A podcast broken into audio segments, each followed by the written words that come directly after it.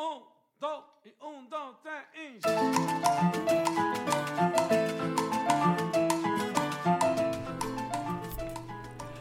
Hola y bienvenidos a Pásame la receta de hoy.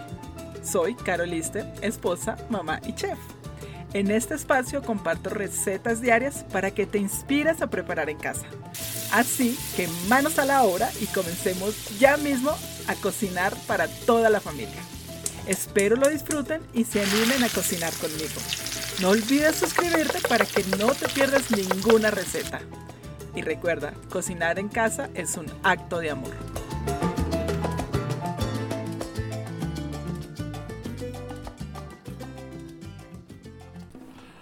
Hola, hola, feliz, feliz miércoles, mitad de semana. ¿Cómo están? Esto es Pásame la receta de hoy y yo soy Carolister. Bienvenidos a un episodio más. Hoy quiero hablarles un poco sobre cómo mantener nuestra cocina limpia o lo más limpia que podamos.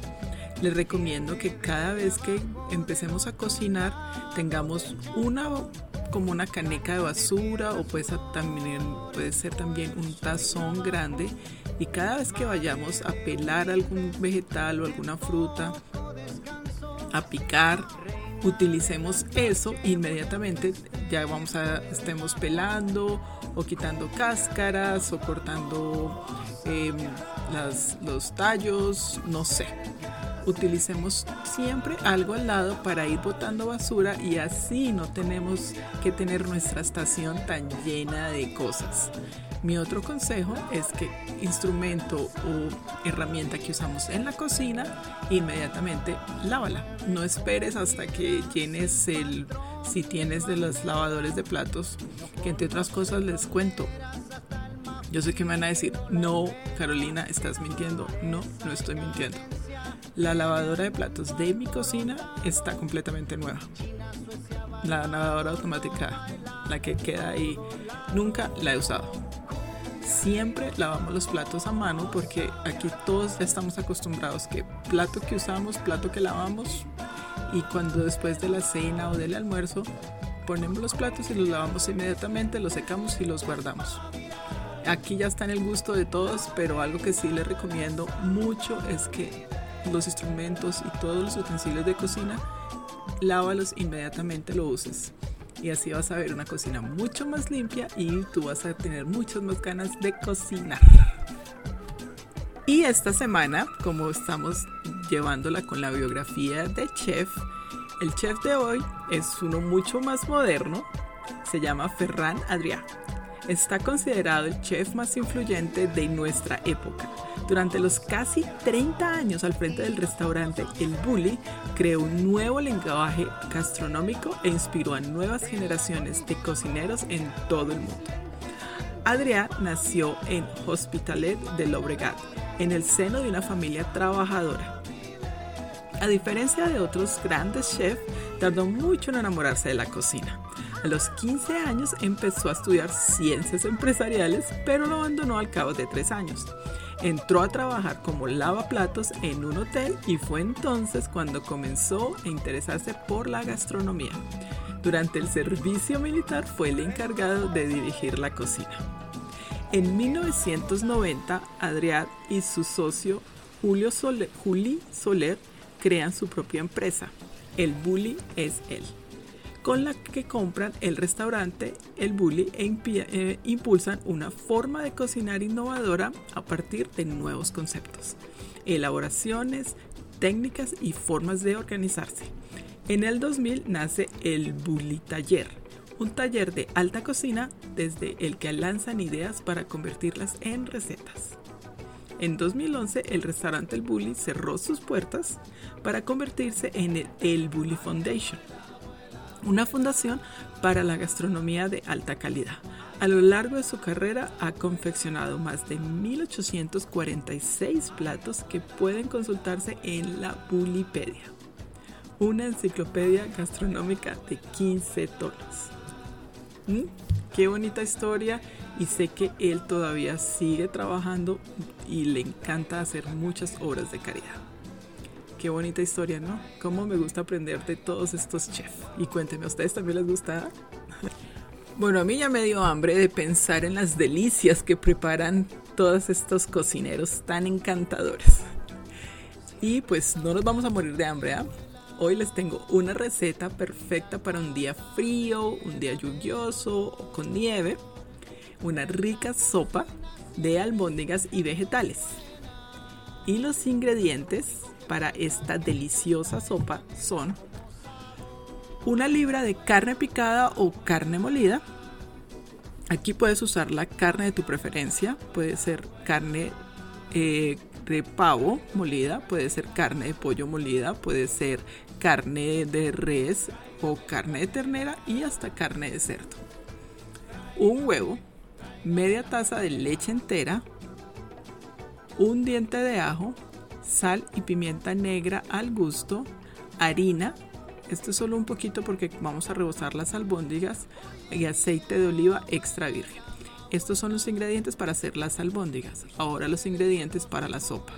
Una cebolla grande de blanca, una zanahoria, dos dientes de ajo, tres cucharadas de aceite de oliva, una taza de apio picado, una taza de cebolla larga picada, una ramita de cilantro, una taza de espinacas frescas picadas, dos papas grandes picadas, sal y pimienta al gusto y dos litros de agua o también puedes usar caldo de pollo, caldo de carne, caldo vegetal. Aquí ya está en el gusto del consumidor. Y como siempre les recuerdo, todos los ingredientes, la receta y mucho más lo encuentras en la descripción del episodio. Y si aún no lo haces, te invito a que te suscribas a mi podcast para recibir recetas diarias de lunes a viernes. Y no se te olvide, comparte con tus familiares y amigos. Ahora la preparación. Vamos a hacer primero la sopa. En una olla grande para caldo o sopa calentamos el aceite de oliva. Añadimos la cebolla picada y el ajo. Sofreímos hasta que comience a coger un color dorado. Añadimos el resto de las verduras, todo junto. Y con una cuchara de madera removemos envolventemente hasta juntar todos los sabores. Esto es sin dejar a que se llegue a quemar te recomiendo que siempre estés mezclando poco a poco. Deja cocinar por unos 5 a 10 minutos y cuando ya estés viendo que los sabores ya están todos impregnados, agregamos el agua o el caldo y cocemos todo a fuego medio durante unos 20 minutos. Durante este tiempo no hace falta remover la sopa. Añade sal y pimienta al gusto y la ramita de cilantro, esto es opcional, también les recomiendo que puedan poner una cucharada de orégano seco. Queda deliciosa. Ahora vamos a preparar las albóndigas mientras está cocinando la sopa. Mezclamos el huevo con la leche, incorporamos la carne picada y sazonamos con un poco de sal y pimienta al gusto. Mezclamos muy bien para que se entreguen todos los ingredientes y sabores. Armamos las albóndigas a nuestro gusto. A mí personalmente me gustan que queden pequeñas. Las puedes armar con una cucharita, más o menos de ese tamaño. Una cucharadita pequeña de esas de azúcar. Y si notas que está todavía las albóndigas no se arman muy bien, puedes añadir una media tacita de la miga de pan pero yo les cuento que yo no uso miga de pan. Si me tengo que usar un huevo más, uso, prefiero usar el huevo. Mejor, más proteína y menos gluten. Armamos las albóndigas y en un plato añadimos un poco de harina y lo que hacemos es pasar las albóndigas y las cubrimos con harina por todos los lados. En un sartén a fuego medio y con un poco de aceite de oliva Añadimos las albóndigas una a una y las dejamos sellar por todos los lados. Cuando estén bien selladas o doradas, las añadimos a la sopa y cocinamos por 10 minutos más. Sírvela caliente en un tazón con un poco de cilantro picado y aguacate. Y listo, ¿qué tal esta delicia de sopa? Ah? Gracias por estar aquí, gracias por acompañarme un día más aquí en estas deliciosas recetas diarias. Espero estén cocinando en casa y siguiendo todos los consejos. Les recuerdo que yo estoy en todas las redes sociales y en YouTube como arroba carolistermomanchef. Vayan, revisen y miren los videos, consejos y trucos de cocina que tengo para todos ustedes. Y bueno, no me puedo ir sin mi chiste del día. Yo sé, yo sé que ustedes tampoco pueden vivir sin mi chiste. una señora le dice a otra, ¿sabes? Cuando tomo un café yo no duermo.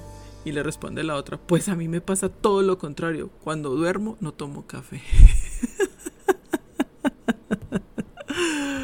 Ay, a mí me pasa todo lo contrario. Cuando tomo café me da más sueño. Eso nos pasa a los colombianos nacidos en las regiones cafeteras como yo. Nos daban café desde el tetero o del biberón. Así no me crean. bueno, Gracias por estar aquí. Nos vemos mañana en otro episodio de Pásame la receta de hoy.